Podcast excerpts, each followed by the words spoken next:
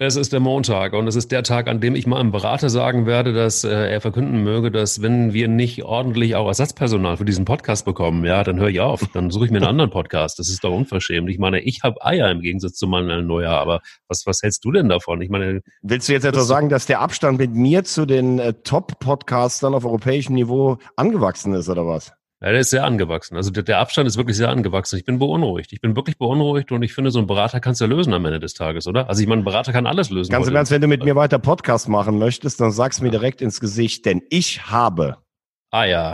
Eier. Wir brauchen Eier. Der Podcast mit Mike Kleiss und Thomas Wagner. Thomas, was ist denn bitte bei Bayern München los, beziehungsweise was ist denn im Kopf von Manuel Neuer irgendwie los? Das ist ja, ich meine, dass, dass bei Bayern München, da muss man mal sich Folgendes vor Augen halten. Heute um 17 Uhr ist Trainingsauftakt. Der einzige Neuzugang, der auf dem Platz sein wird, also heute, ist Jan Fieter Ab. Am Freitag sieht es schon ein bisschen besser aus, dann kommt immerhin Pavard mit dazu. Ähm, Hernandez ist noch verletzt. Äh, Nico Kovac ist dabei, Manuel Neuer auch. Ich frage mich nur, wie lange? Er hat ja schon einen neuen Verein. Was ist denn das für ein Theater bei Bayern München gerade bitte? Ja, es ist also ganz ehrlich, ähm, was man jetzt im Sommer erlebt. Also das, ich kann mich gar nicht erinnern, dass Bayern mal gefühlt, man weiß ja nie, vielleicht verpflichten sie morgen Sané und lachen uns alle aus, aber äh, gefühlt so planlos über den Transfermarkt geirrt ist wie, wie in diesem wie in diesem Sommer beziehungsweise in dieser ganzen Periode. Ähm, im, Im Februar haben wir schon thematisiert, Uli Hoeneß damals im Doppelpass, sie werden sich wundern, wen wir schon alles haben. Zu dem Zeitpunkt hatten sie Hernandez, Pavard und Fita ab und es ist nichts dazugekommen. Es ist wirklich der, der absolute Wahnsinn und das hat man ja wirklich noch nie erlebt, dass ein Spitzenspieler, der sich auch mit den Bayern Bayern so identifiziert wie Neuer oder Müller oder so, so offen über den Berater praktisch die Transferpolitik angreift. Warum er es nicht selber macht, ist eine sehr interessante Frage. Da könnte man jetzt sagen, er möchte sich natürlich noch Spielraum lassen, falls es da irgendwelche Konsequenzen von Vereinsseite geben würde, dann kann er sagen, na ja, mein Berater, der hat das so verstanden, ich habe mich mit dem mal ausgetauscht, da hat er den immer so als Puffer eingebaut. Aber insgesamt zeigt das ja nicht nur, dass wir das so sehen oder viele Experten, sondern auch die Spieler selbst. Die Bayern sind total hilflos im Moment. Sie kriegen keinen keinen. Brazzo läuft von äh, Pontius zu Pilatus, bekommt keinen. Und jetzt fangen die Spieler an, sich äh, Sorgen zu machen. Und das klingt doch schon von Thomas Groth deutlich danach, dass Manuel Neuer vielleicht das Weite suchen wird und nicht verlängert nach 21. Also es kommt noch eins erschwerend dazu. Es gibt, gibt wohl irgendwie ähm, Gerüchte zumindest. Nee, es ist mehr, sind mehr als Gerüchte. Die Süddeutsche Zeitung will rausgefunden haben, und die Geschichte scheint hart zu sein, dass ähm, Nico Kovac in jedem Fall schon sich gefragt haben soll, ob er sich das alles noch geben soll. Der hat eine interne Liste vorgelegt, auf dieser besagten Liste haben unter anderem Ante Rebic und Luka Jovic gestanden. Der wechselt ja bekanntlich äh, für 60 Millionen zu Real Madrid und Rebic scheint an der Sebener Straße dann auch noch äh, für den einen oder anderen ernsthaftes Thema zu sein. Ähm, es ist aber so, dass es in jedem Fall so gewesen ist, dass es nicht so ist, dass Nico Kovac nun keine, keine wirklichen Wünsche geäußert hat oder so. Also er hat schon versucht, irgendwie den Kader irgendwie aufzupimpen. Er hat äh, mit Sicherheit auch mit, mit Rummenigge gesprochen, er hat mit Sicherheit mit Hönes gesprochen, er hat mit Sicherheit auch mit Brazzo gesprochen, passiert ist nichts. Jetzt kommt so Manuel Neuer um die Ecke und schickt einen Berater vor. Das ist ja irgendwie eine neue Qualität. Also bisher hatten wir es ja immer so, dass wenn überhaupt ein Bayern-Spieler Druck gemacht hat, haben sie es öffentlich gemacht. Also Thomas Müller, der hat ja nie ein Blatt vom Mund genommen. Ich glaube, der eine oder andere auch, sonst nicht. Ich meine, aber ähm, was ist davon zu halten? Also kann Manuel Neuer das auf diese Art und Weise machen oder ist da eine Taktik dahinter, dass er sagt, so komm, ich schicke mir den Berater vor, hinterher kann ich immer noch sagen, ach, naja, war ja alles nicht so gemeint? Ja, ich meine, er hat noch zwei Ziele. Er möchte Europameister werden und noch einmal die Champions League gewinnen. Und ich glaube, er schickt ihn vor, weil er wirklich Sorge hat, dass dieser Kader in der absoluten europäischen Spitze oder im obersten Regal, wie jemand sagen würde, der ab und zu mit diesem Podcast hier zu tun hat, äh, dass der Kader dafür einfach nicht ausreicht. Und das ist signifikant jetzt schon vor der Saison. Und schau dir mal an diese Bemühungen. Also Sané war irgendwann auf dem Markt. Der ist wahrscheinlich zu teuer. Man weiß gar nicht, ob er weg will. Dembele, den sie vor zwei Jahren selbst noch in Schutt und Asche gelegt haben, weil er sich in Dortmund so daneben benommen hat, der steht jetzt im Fokus, soll wahrscheinlich auch in Barcelona bleiben. Dann hatten sie noch hier äh, Hudson O'Doy, der bleibt jetzt wohl doch beim FC Chelsea. Und äh, mhm. äh, ja, jetzt äh, und, und äh, Rebic, sagt man ja, bei Rebic, Rebic und Jovic, da hätten sie bei Bayern an derselben gesagt, das reicht die Qualität nicht aus für die Bayern, wobei ich das anders sehe. Also Jovic, was der auch international gespielt hat und auch Rebic bei der WM. Also von der Kategorie haben sie nicht so viel. Und jetzt haben sie Lewandowski verlängert. Dafür feiern sie sich, aber Neuer sieht's genau richtig. Ich meine, der Kader hat ja total an Qualität Qualität verloren. Ribery, Robben, Hummels weg, Rames weg. Überleg dir das mal, was da neu gekommen ist. Also ich finde das schon echt krass. Und ich habe das Gefühl, jetzt, jetzt sind ja plötzlich wieder die Medien schuld und der Transfermarkt. Kalle Rummenigge gesagt, wir lassen ja, uns nicht treiben von diesem überhitzten äh, Transfermarkt und was da alles für einen Druck erzeugt wird. Das sagen die Bayern, die jahrelang den Transfermarkt in Deutschland kurz und klein gekauft haben vom Gegner. Also es ist, es ist wirklich, muss ich sagen, es ist fast grotesk ein bisschen. Dann waren sie an Timo Werner dran, da kommen sie jetzt auf, die, auf den Trichter. Vielleicht passt der gar nicht so gut als Konterspieler in unser System. Aha, da haben wir, glaube ich, schon vor drei Monaten drüber gesprochen. Äh, den lassen sie jetzt wahrscheinlich ablösefrei dann im nächsten Jahr kommen. Also ich blick da im Moment nicht so ganz durch. Na gut, das ist ja der, der, der Experte aller Experten, Matthias Sammer, auch völlig auf der Seite äh, von Bayern, der Bayern-Bosse. Ne? Der sagt, ja, ist äh, völlig in Ordnung, die Transferpolitik. Ja, gut, das kann er natürlich sagen. Ich meine, er ist äh, Matthias Sommer ist ein ausgewiesener Fachmann. Der hat mit den Bayern alles gewonnen. Nur, man muss ja überlegen, das war ja jahrelang die Flügelzange, Ribéry und Robben. Klar, die sind jetzt auch älter geworden. Jetzt haben sie Gnabry, haben sie, der hat das eigentlich ganz gut gemacht. Dann haben sie noch Coman und dann wird's aber irgendwann auch schon ein bisschen enger. Also das ist ja jetzt nicht, wo du sagst, damit kommst du automatisch Viertelfinale, Halbfinale der Champions League. Also die, den Kader, den sie letztes Jahr hatten, der war gegen Liverpool chancenlos und ist für meine Begriffe Stand jetzt das muss man ja immer sagen, es ist ja noch lang genug offen, das Transferfenster, ist der schwächer als im letzten Jahr. Kovac, der eh wahrscheinlich bei einem schlechten Saisonstart dann auch äh, unter Feuer sein könnte, klar, der hat eine Liste vorgelegt und ja, bei Brazzo muss man wirklich sagen, was macht der? Was macht der? Darf er nicht so, wie er will oder hat er nicht die Ahnung auf dem Transfermarkt? Oder ist es so, wie selbst Bayern-Fans mir mittlerweile sagen, wenn man mit denen spricht, Hönes und Rummenigge haben äh, äh, fantastische Arbeit geleistet, aber die sind mittlerweile auch nicht mehr in diesem, in diesem schnelllebigen Transfergeschäft up to date. Also den Eindruck kann man ja langsam haben, wenn man diese Transferbemühungen sieht. Aber ganz ehrlich, wenn du jetzt irgendwie bei einem Verein, keine Ahnung, irgendeine Funktion hättest, eine wichtige, und da käme so ein Bratzo daher und würde dich um, würde fragen, sag mal, kann ich den Spieler haben? Ich würde den gar nicht ernst nehmen. Ganz ehrlich. Also ich würde ihn nicht ernst nehmen, weil ich, weil ich mich fragen würde, so, okay, was willst du eigentlich? Ich meine, das ist ein bisschen schwierig, weil das, das Brazzo-Bashing ist ja jetzt mittlerweile auch total populär. Als Spieler mochte ich ihn eigentlich, weil der so ein Schlitzohr war und sowas. Aber der kommt ja in den, wenn der im Fernsehen auftritt oder bei den Verhandlungen, wirkt er ja nicht mehr schlitzohrig, sondern eher so ein bisschen wie bei dieser Pre Pressekonferenz, wo sie ihm da über den Mund gefahren sind. Ne? Irre, ja, wie, wie, der, wie der kleine Schuljunge, der daneben sitzt. Ich wollte jetzt auch mal was sagen. Ne, du sagst jetzt gar nichts, du hörst jetzt mal zu, wie die Großen sprechen. Und ich meine, das kriegt man ja auch in der Branche mit. Und äh, auch das haben wir schon mal thematisiert. Wenn ich 80 Millionen für Hernandez ausgebe, der meiner Meinung nach maximal 40 wert ist, dann sagen die anderen, boah, die Bayern müssen aber richtig Kohle haben. Wenn die schon für einen Defensivspieler 80 ausgeben, was müssen die erst für einen, für einen Weltklasse-Angreifer äh, ausgeben? Ja, ehrlich. Ich glaube, sind wir nicht eigentlich die Mutter des Brazzo-Bashings in diesem Podcast? Ich glaube schon, oder? Ich glaube, ich habe. Nee, ich glaube eher du. Also da kannst du, glaube ich, stolz auf dich sein, wenn du das möchtest. Also äh, es ist jetzt, wie gesagt, im Moment ist es ja nicht schwer, über ihn äh, zu bashen oder Witze zu machen. Darum nee, geht's mir gar nicht. nicht. Ja, es, geht mir, es geht einfach nur darum, dass man das Gefühl hat, weißt du, wenn du Dortmund anguckst, dann sagen die, okay, wir brauchen mehr Tempo auf den Außenbahnen. Dann kaufen die einen Schulz. Wir brauchen ein bisschen mehr Eins gegen Eins Spieler, die etwas auflösen können gegen Defensivreihen, was letztes Jahr das Problem war. Dann nehmen sie Hazard. Ne? Dann sagen sie, vielleicht brauchen wir auch noch ein bisschen was für hinten und einen Sieger gehen, dann nehmen sie Hummels. Das wirkt wie ein Puzzle, was zusammengesetzt wird. Bei den Bayern habe ich den Eindruck, da wirft jeder irgendeinen Namen jetzt rein. Hauptsache, es soll irgendwas Prominentes kommen, aber dass man sagt, der Trainer hat jetzt was vorgegeben, wir spielen über die Außen oder wir machen das Zentrum stark und danach kaufen wir unsere Spieler ein. Das sehe ich im Moment bei den Bayern nicht. Oder siehst du das? Ich sehe das überhaupt nicht. Also ich finde, in, in, in Dortmund ist ja schon seit Jahren irgendwie gute Arbeit gemacht worden. Also da, du, du sprichst ja immer Michael Zorg an, mittlerweile bin ich echt komplett bei dir. Das hat so eine gewisse Nachhaltigkeit und Bodenständigkeit, da wird wirklich was weiterentwickelt. Und, und so, man kann jetzt auch von Watzke halten, was man will. Ich meine, so damals als Edelfan, als er sich da eingekauft hat, hat niemand irgendwie wirklich gedacht, der Typ kann wirklich was reißen beim BVB. Das, da haben sich viele getäuscht. Und ich glaube, mit so Personalien auch wie Lucien Favre, das ist so ein unaufgeregter, akribischer Arbeiter, der schillert natürlich nicht. Ja, das ist niemand, der, der vor, vor Glamour, Staub auch nur so strotzt. Aber das ist vielleicht auch gar nicht notwendig. Vielleicht braucht man diesen ganzen Rubel und Trubel auch nicht. Mir san mir und das ganze Gehabe, irgendwann nutzt sich das eben auch ab, finde ich. Also wenn man, ja, mein Lieblingsthema Marke und die Fußballvereine, als Marke.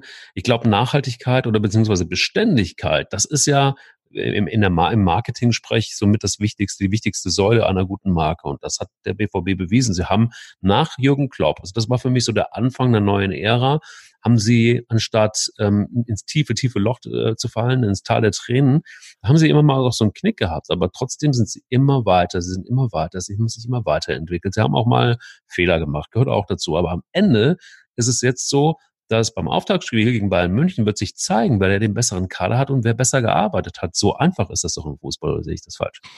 Ja, in interessant finde ich eigentlich, dass du ja, wenn du jetzt auf die reinen Zahlen schaust, seit 2013 hast du ja das Gefühl, die Bayern siebenmal Meister. Also so eine Dominanz gab es ja noch nie. Ne? Mhm. Du würdest ja normalerweise sagen, die sind allen total enteilt. Und du hast recht gehabt, nach Klopp mit Tuchel war ja Dortmund immer noch stabil. Dann gab es diese eine Saison mit Bosch, wo Stöger sie noch in die Champions League gerettet hat auf der letzten Felge. Aber wenn, wenn du das normal nur von den Ergebnissen betrachtest, würdest du sagen, der Abstand war noch nie so groß. Und faktisch ist es jetzt, Stand heute, 8. Juli, ist es so, dass man das Gefühl hat, wenn man sich die beiden Kader anschaut, ey, der Dortmunder Kader ist keinen Deut schlechter, und die Bayern sind gefühlt von der europäischen Spitze, weil du hast ja immer gesagt, immer ein Kandidat fürs Halbfinale, so weit entfernt wie noch nie. Das ist irgendwie total erstaunlich.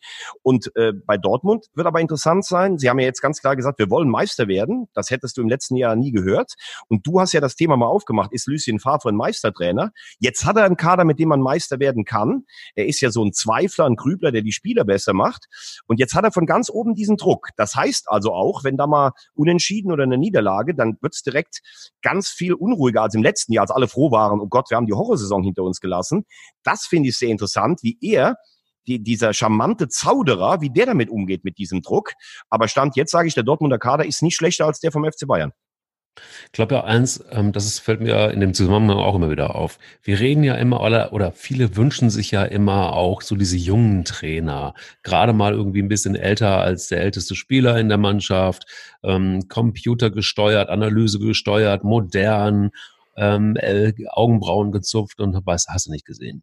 Am Ende ist es aber doch auch so, dass immer die alten weisen Männer oder weißen Männer, je nachdem, wie man es wie man's, äh, ausdrücken will, dann doch immer dann dafür sorgen, dass guter Fußball gespielt wird oder erfolgreicher Fußball gespielt wird. Ich bin mir zum Beispiel auch todsicher, dass Jupp hast du die Augen, Hast du die Augenbrauen auch gezupft? Ich habe die, ähm, ja, ja klar, logisch. Ich rasiere mir auch die Achseln. Also ich meine, ich bin auch so einer von diesen jungen neuen Trainern. das ist ja wohl normal, dass man sich die Achseln rasiert, oder? Das weiß ich jetzt nicht so genau. Also ich meine, bei Männern, das ist in Köln auf jeden Fall. Ich weiß nicht, wie es sonst so auf der Welt ist, aber ich bin da sicher. Ich bin sicher, ich wäre auch garantiert ein, ein, wirklich sehr guter, moderner Fußballtrainer geworden.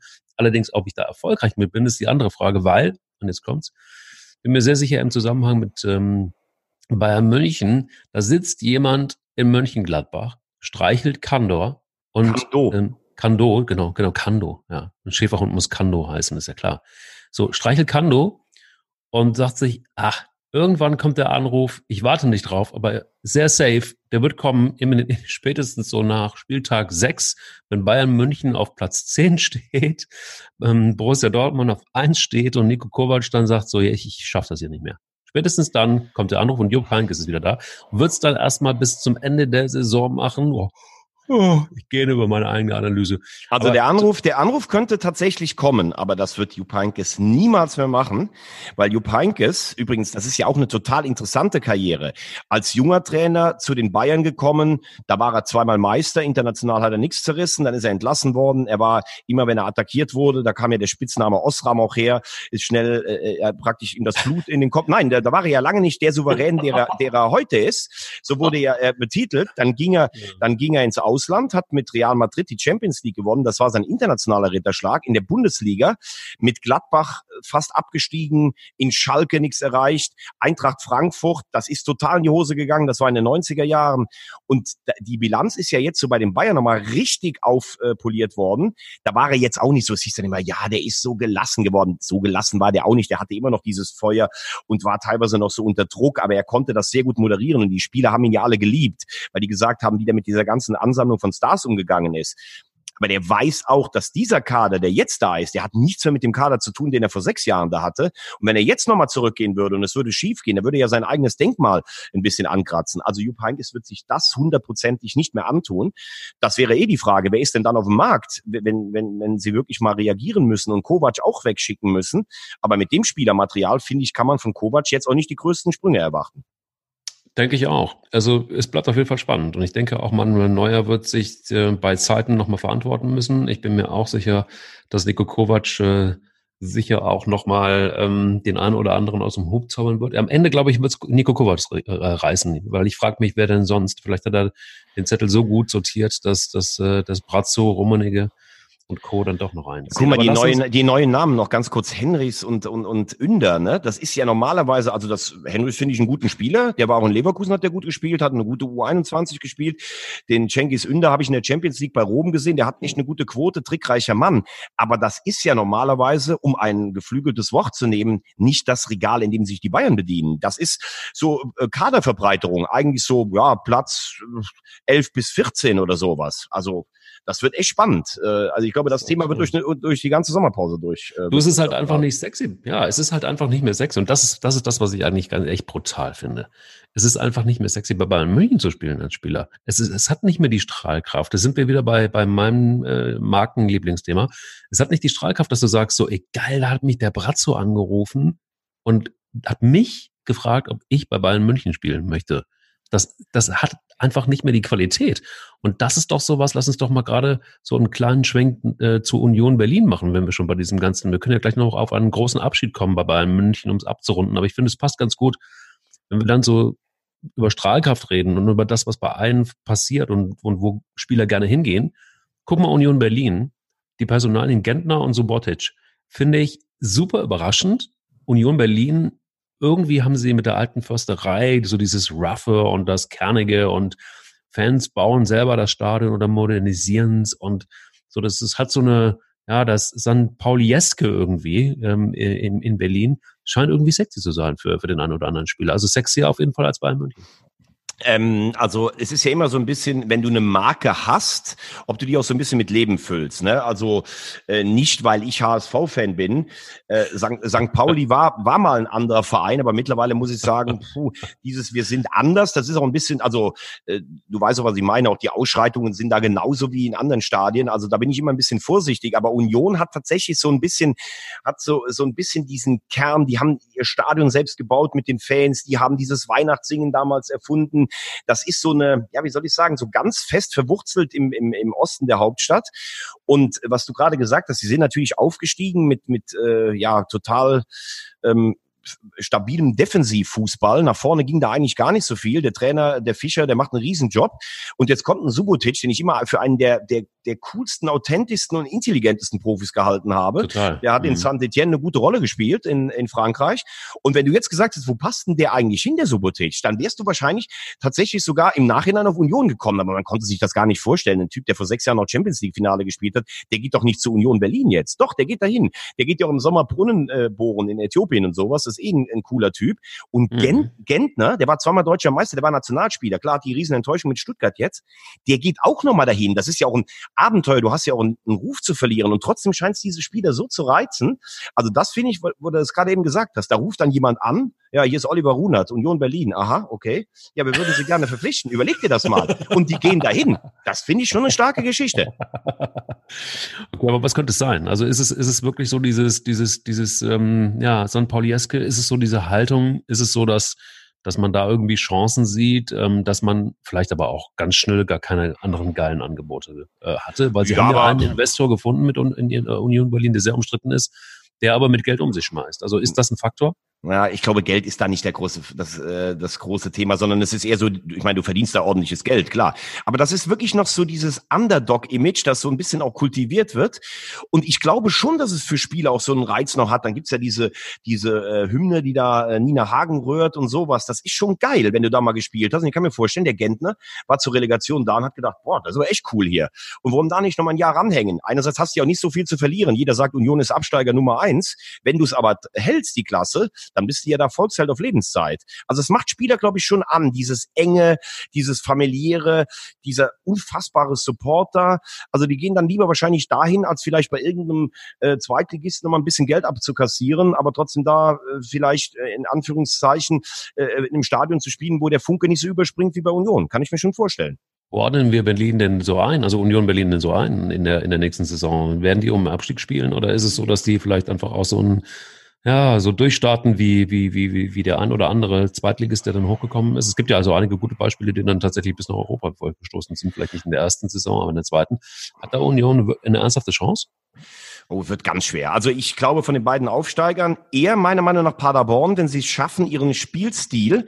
Die sind ja in der zweiten Liga durchgefegt mit 76 Toren. Wenn sie den so ein bisschen in die erste Liga mit rüber retten können, natürlich sind die Gegner stärker, aber diese Art des Spielens durchzudrücken, dann hat Paderborn vielleicht eine Chance, auch mal jemand zu überraschen. Union stand für stabile Defensive, die wird natürlich jetzt noch mehr gefordert werden. Klar, wenn du zu Hause, du brauchst Heimstärke im Abstiegskampf, aber normalerweise würde ich sagen, Union Paderborn Düsseldorf, die eine überragende Saison gespielt haben, die aber jetzt mit mhm. Raman und Luke Bacchio 20 Tore verlieren, muss man auch sagen. Stöger, der klasse gespielt hat, hat einen Kreuzbandriss. Also die würden mir jetzt einfallen. Da muss man mal sehen, wie es in Augsburg weitergeht. Da war ja letztes Jahr eine richtige äh, Abwärtsspirale. Am Schluss nochmal 8-1 in Wolfsburg auf die Hose bekommen.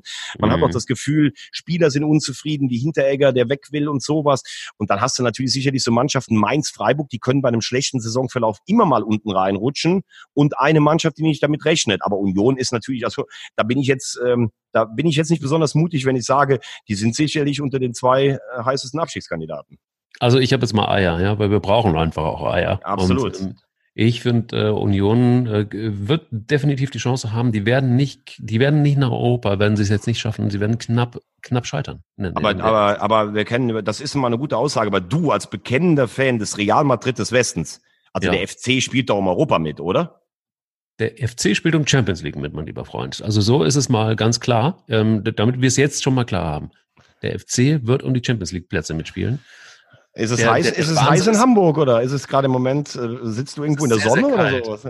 es ist sehr, sehr kühl hier in äh, Hamburg-Blankenese und die Wolken hängen sehr tief, die Containerschiffe sind voll, mein Kopf übrigens auch, aber trotzdem weht eine geile, kalte Brise. Also ich bin auch heute Morgen schon gelaufen, 20 Kilometer. Ich bin sehr durchgetankt und ähm, muss ganz, ich bin sehr klar im Kopf und ähm, auch da, wenn es nicht so klingt, aber du weißt ja, meine Prognosen in der letzten Saison waren jetzt nicht so ganz schlecht. Nee, die waren gut. Absolut. Ja. Muss man sagen. Union hast du schon früh gesagt. Ja, hast du, hast du ganz früh gesagt. Aber lass uns doch mal, bevor wir, weil wir jetzt von großen europäischen Clubs und sowas sprechen, vom FC zu Arjen Robben ist es doch gar nicht so weit, ne? Wie, wie hast du es denn empfunden, dass der jetzt, dass der seine Karriere beendet? Ja, also ich war ja nie ein Robben-Fan, muss ich ganz ehrlich gestehen. Also ich habe ihn, ich fand ihn, fand, fand, fand, teilweise hat er echt lichte Momente gehabt und ein Ausnahme guter Spiele. Aber ich fand ihn jetzt nie so, dass ich gesagt habe, boah, ich habe das, ich habe diese Robben-Mania nicht so richtig verstanden. Lag aber auch daran, dass er oft verletzt war, glaube ich, dass er, dass er nie so eine Beständigkeit hatte, in meinem Dafürhalten jedenfalls nicht. Trotzdem war er einfach mit der Achse, äh, mit seinem Front Ribéry eine, eine absolut feste Größe in der Bundesliga. Also ich glaube, völlig unstrittig ist, dass dieser Typ einfach für ähm, den Fußball insgesamt ganz, ganz viel getan hat, auch durch seine Art. Also das kommt ja auch nochmal irgendwie dazu. Das war eine ganz starke Persönlichkeit. Eier hatte der auf jeden Fall. Der war immer jemand, der geradeaus war. Das kann man von den wenigsten Bundesligaspielern äh, äh, behaupten.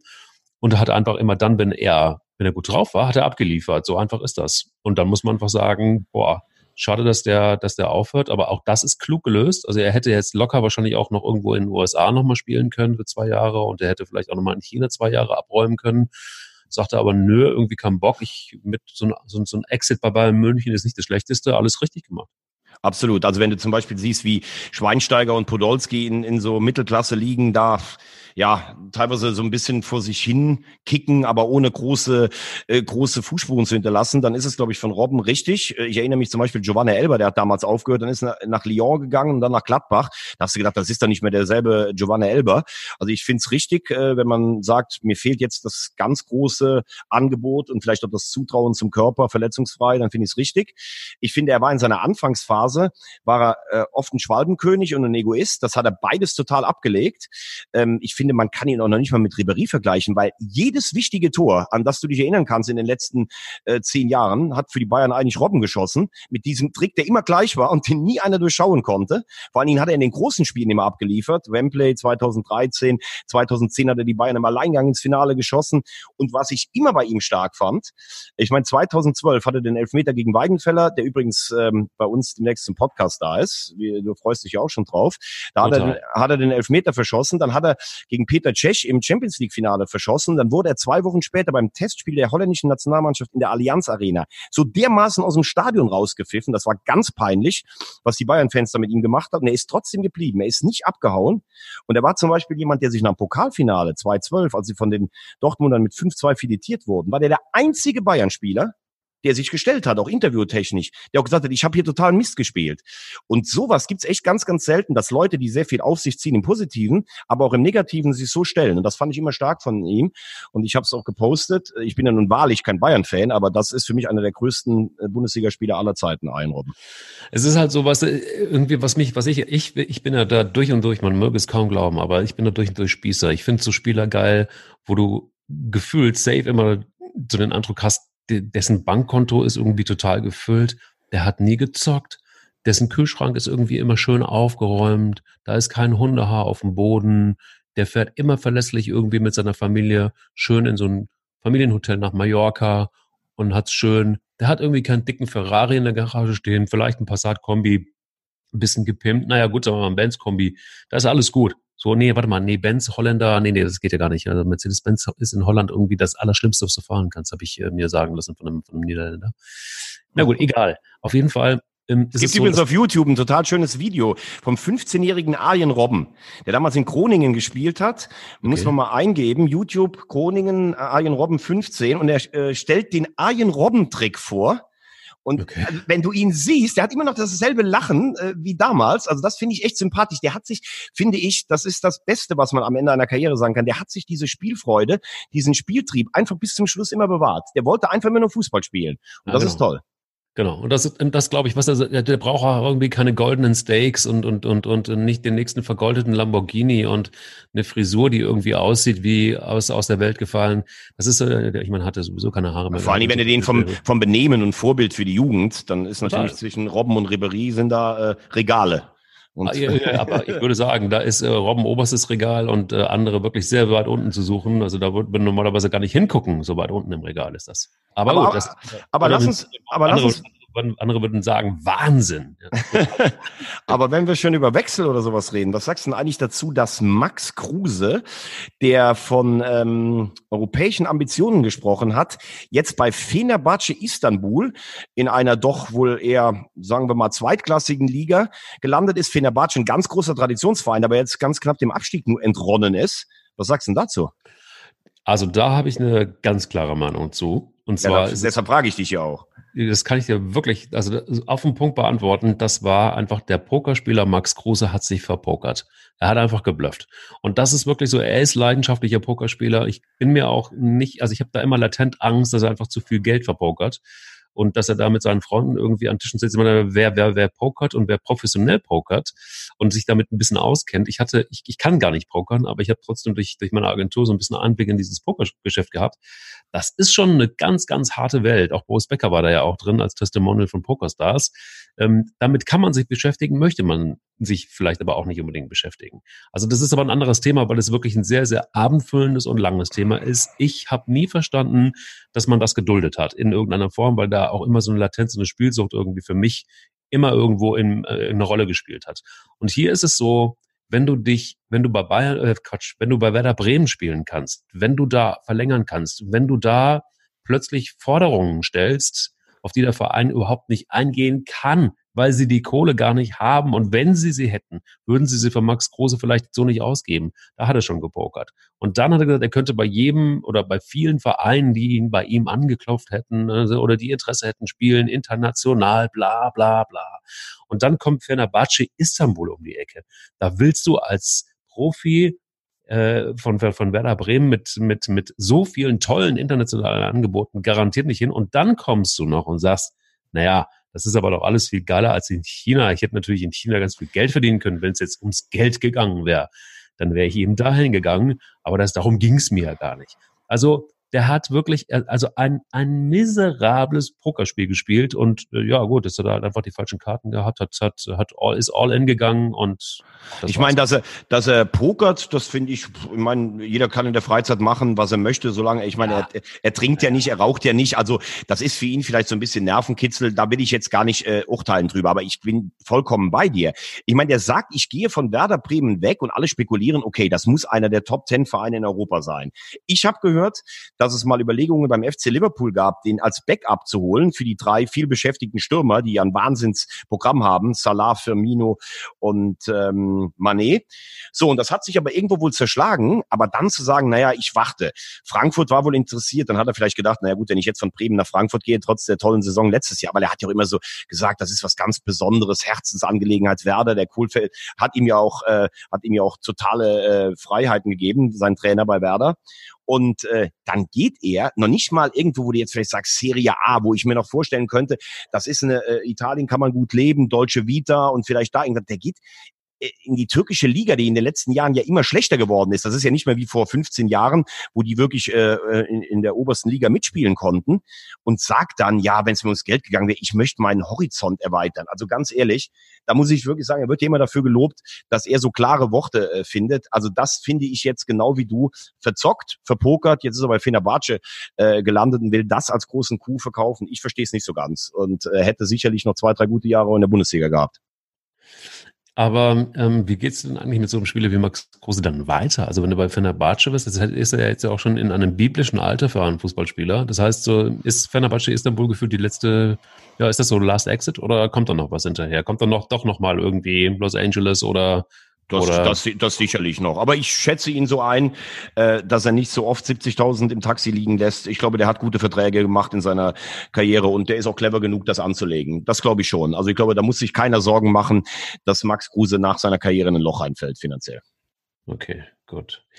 Sag mal, wenn wir schon bei ähm, den ganzen Transfers sind.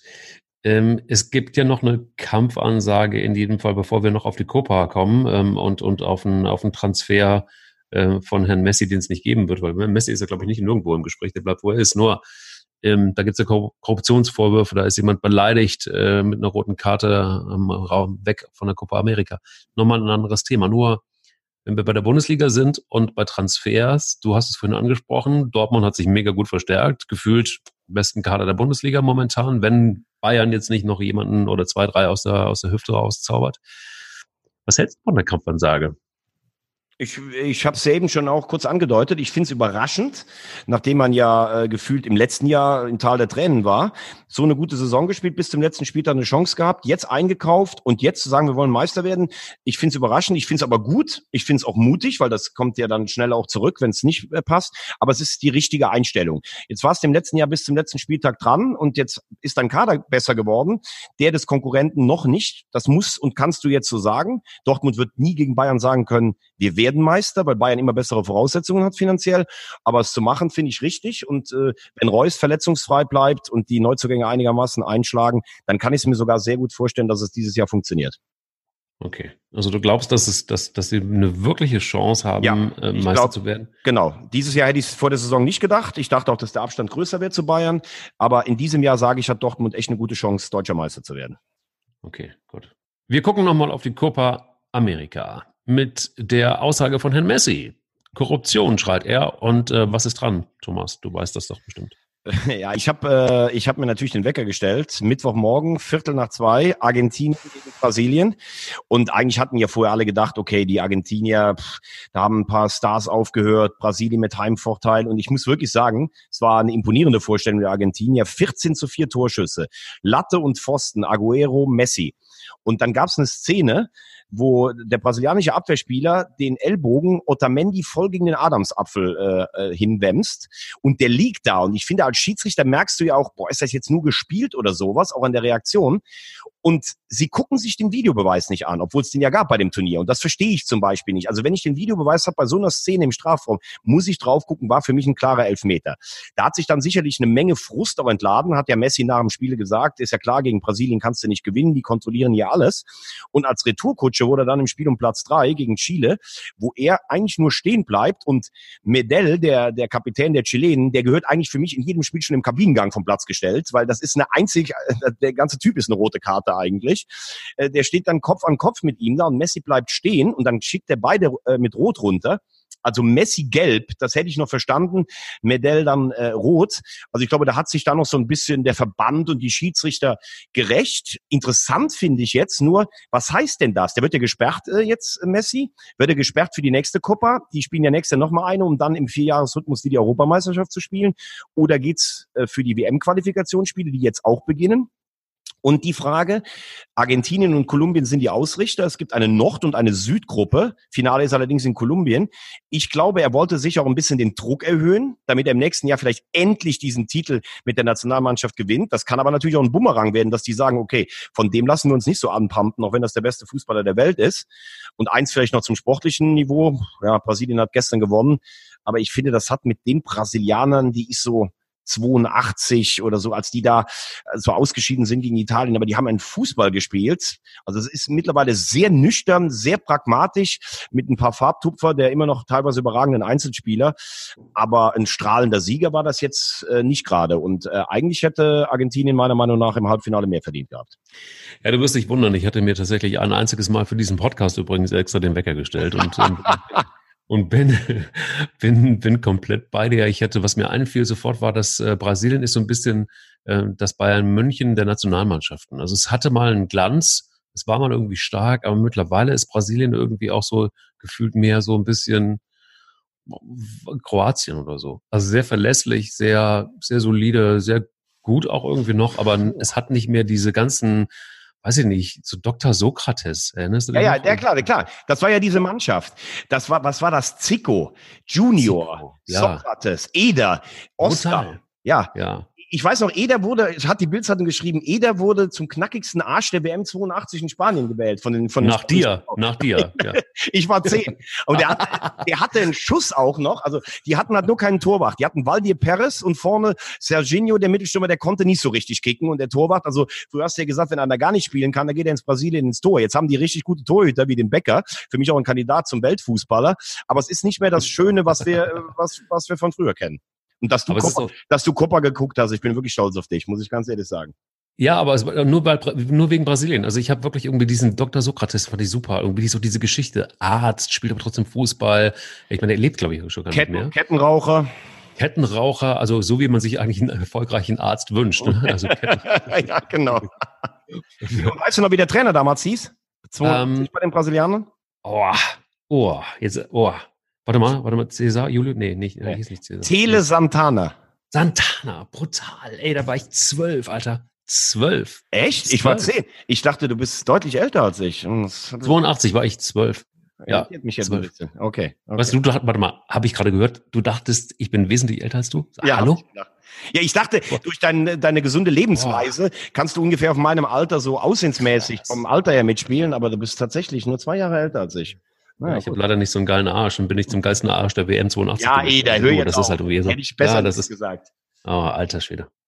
Du lass uns aber auch mal wirklich dann irgendwie von einem geilen Arsch zum nächsten kommen. Also ich meine, geilen Arsch äh, nicht im, im, im, im echten äh, äh, pathologischen Sinne, nee, äh, doch, sondern im ähm, wirklich im großartigen Sinn. Nämlich Jürgen Grabowski ist 75 äh, Jahre alt geworden. Gestern nachträglich alles, alles Gute. Dieser Typ ist für mich ähm, einer der Spieler gewesen, die mich als Jugendfußballer total äh, geprägt haben. Du weißt, ne? Feuerwehr beim SC Baden-Baden. Mhm. Ähm, das fand ich, ich fand, Jürgen Garabowski war für mich so großartig. Vor allen Dingen, was mich total fasziniert, das wusste ich sehr lange nicht, war, der hat damals 1000 Mark verdient im Monat und hatte ein Handgeld, als er zu Frankfurt kam, von 12.000 Mark und hat sich, was hat er sich davon als allererstes gekauft? Na, sag. Wahrscheinlich ein Auto oder sowas oder ein Mofa. Ja, er hat sich einen Spitfire geleistet, direkt. Geil. Das ist doch, einen Spitfire geleistet. Der war immer so ein Freak von schnellen Autos, ist nie ausgeflippt. Also ist er denn, du weißt was anderes, aber nee. ich hatte den, hatte den immer so auf dem Radar als total grundsoliden Weltmeister.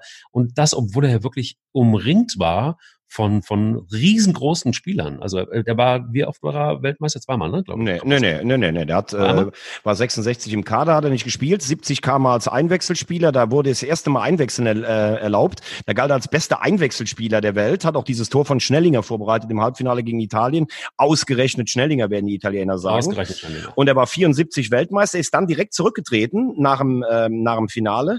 Ich glaube, irgendwie, da gab es auch Ärger mit dem Bankett, die Spielerfrauen durften nicht hin. Ähm, ähm, er, er war so ein ganz feiner, so ein leichtfüßiger Spieler, der, der ein super Techniker war. Äh, und das ist übrigens, glaube ich, der erfolgreichste Spieler in der Historie gegen die Bayern. Der hat alleine zwölfmal gegen die Bayern gewonnen. Frankfurt, die haben die Bayern abgeschossen im UEFA Cup. Ich glaube mit 5-1 und sowas. Frankfurt galt ja immer so als launische Diva vom Main. Nie Meister geworden, weil sie die Bayern geschlagen haben und am nächsten Wochenende den Wattenscheid verloren oder sowas.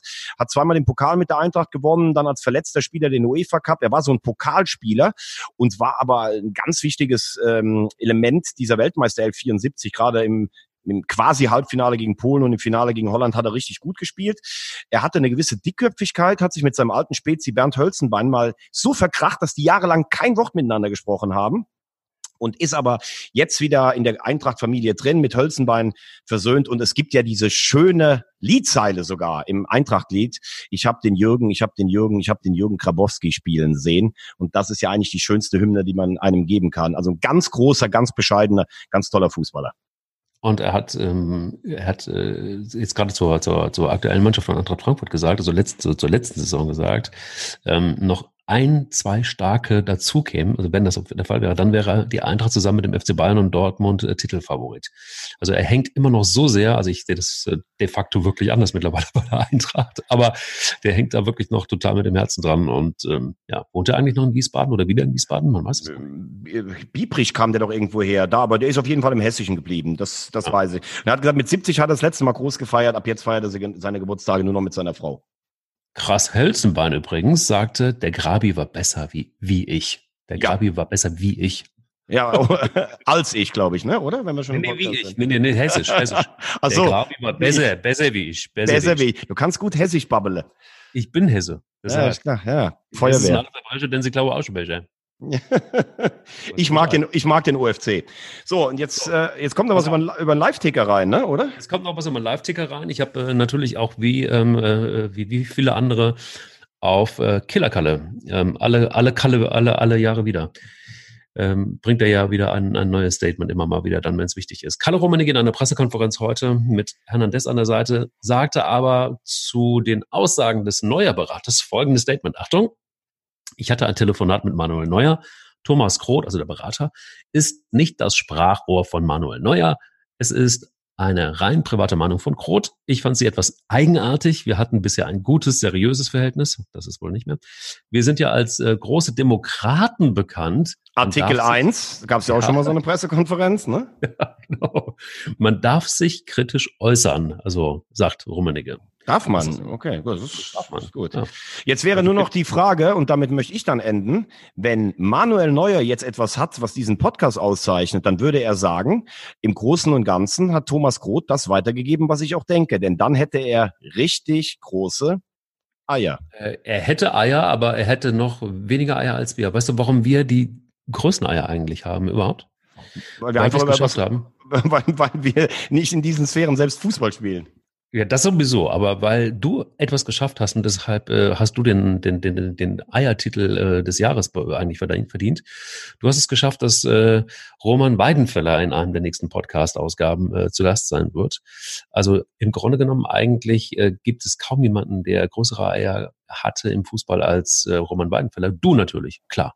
Aber das ist die gute Nachricht für, für, das, für den Schluss eigentlich. Ja, vor allen Dingen, ich war, war aber nur Rheinlandmeister, er ist Weltmeister und äh, ja, kommt zu uns. Freue ich mich riesig drauf. Er freut sich auch. Und genaues Datum wird natürlich noch bekannt gegeben. Das sind mal Eier. Wir, Wir brauchen, brauchen Eier.